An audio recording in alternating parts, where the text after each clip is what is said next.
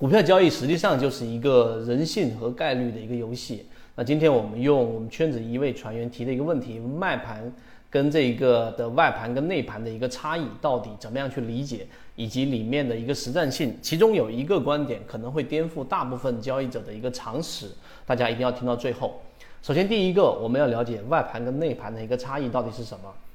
外盘的统计规则，然后呢，实际上就是以买一卖一的这个价格主动性买入的全部统计为卖这个外盘。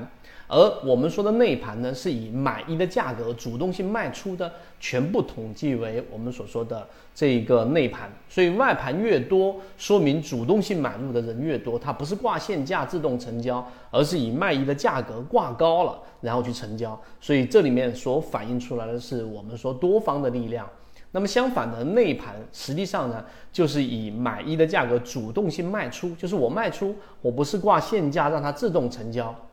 自动撮合，而是以买一的价格挂挂的个比现价更低一些，然后主动性的卖出。所以我们在很常规的技术分析当中，当外盘大于内盘的时候，我们就认为多方的这一个力量会更大一点，相反就是空方的力量更大一点，这是常识，大家理解。那么第二个呢，就是我们说有悖于我们常识的一个实战性技巧了。如果你认真观察，你会发现，我当然问大家一个问题。当你发现买一、买二、买三、买四、卖一、卖二、卖三、卖四、卖五，有这样一种情况，就当卖一、卖二、卖三、卖四、卖五这五个档位的卖单很多的时候，而买单很少的时候，我请问一下大家，你认为这个市场大概率这个标的是往下走的概率、下跌的概率更大，还是上涨的概率更大？如果认为上涨概率更大的，如果认为下跌概率更大的，回复一下幺幺幺啊；如果上涨概率更大的，在弹幕上回复一下二二二，这是一个问题。那当然，我们在这里面就不卖关子，直接告诉给大家，一定有很多人认为，当卖一、卖二、卖三、卖四、卖五这么多人排着队要卖股票的时候，卖单很多，然后呢，买一、买二、买三、买四、买五，买单很少的情况之下，一定是下跌概率更大。但事实上和你所想的是相反的。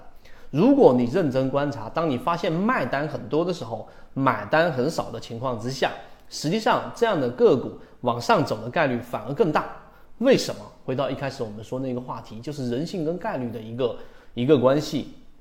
如果你认真观察之后，你会发现，当很多标的一个标的，然后呢，它的卖一到卖五的过程当中的卖单很多的时候，它并没有成交，并没有大量的成交，这个时候说明很多人是惜售的。是不愿意把手里面的股票以更低的价格卖出的，所以他们会挂更高的这个卖价，然后放在卖单那里不让它成交啊。我我想卖，但是呢，我不希望以更低的价格去卖掉，这就是我们刚才说的人性。所以在这一点上，大部分交易者是不愿意主动性卖出，以更低的买一或者买二或者买三的这种价格去成交，所以挂的比较多的是卖单，这是第一层理解。第二层理解就是，当这么多卖单都在挂着的情况之下，买单却很少，它却能维持这个价格，说明什么？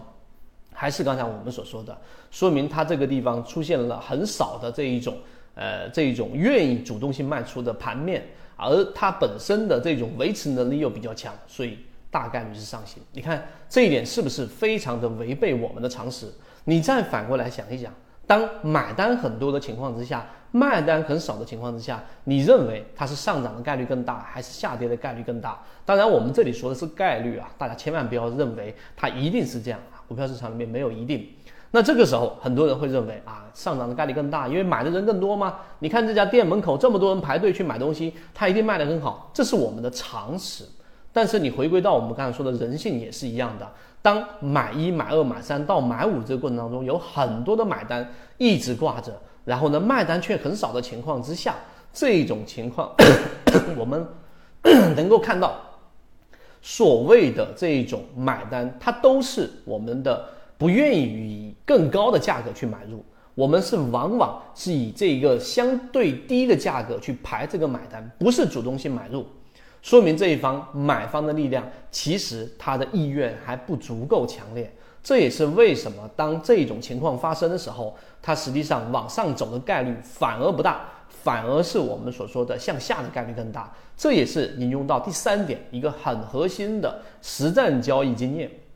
那就是真正的空头，真正最大杀伤力的空头，真正最大卖力的空头，往往是多头。大家明白吗？什么叫多翻空啊？就是本来这个标的我想买，但是呢，我总是觉得哪里不对，于是我挂单总是挂在一个相对低的这个价位，于是它下跌了。